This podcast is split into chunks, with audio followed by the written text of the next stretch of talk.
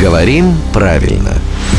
Здравствуйте, Володя. Доброе утро. Э, Меня делегировала наша слушательница Яна. Почему э, переулок Климентовский, если храм Климента, который стоит в этом? Мгм. Это один вопрос. И от Яны же э, следующий, на ту же самую тему. Почему переулок Колобовский? Ведь у Стрельцов был начальник Колобов, собственно, в честь которого переулок и назван. Вот такие два параллельных и вполне актуальных вопроса о нашем городе. Тем более, что скоро день рождения у нашего города, у Москвы.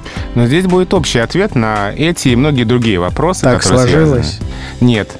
Здесь можно объяснить, почему ударение переходит.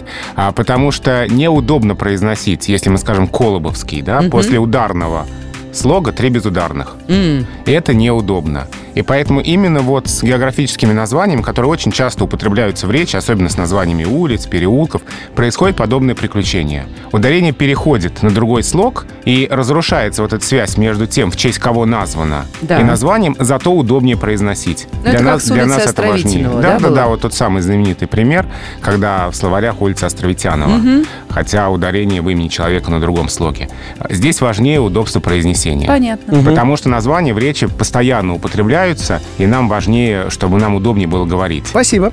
Это главный редактор «Грамотру» Владимир Пахомов. А Рубрику «Говорим правильно» слушайте по будням в 7.50, 8.50 и в 9.50.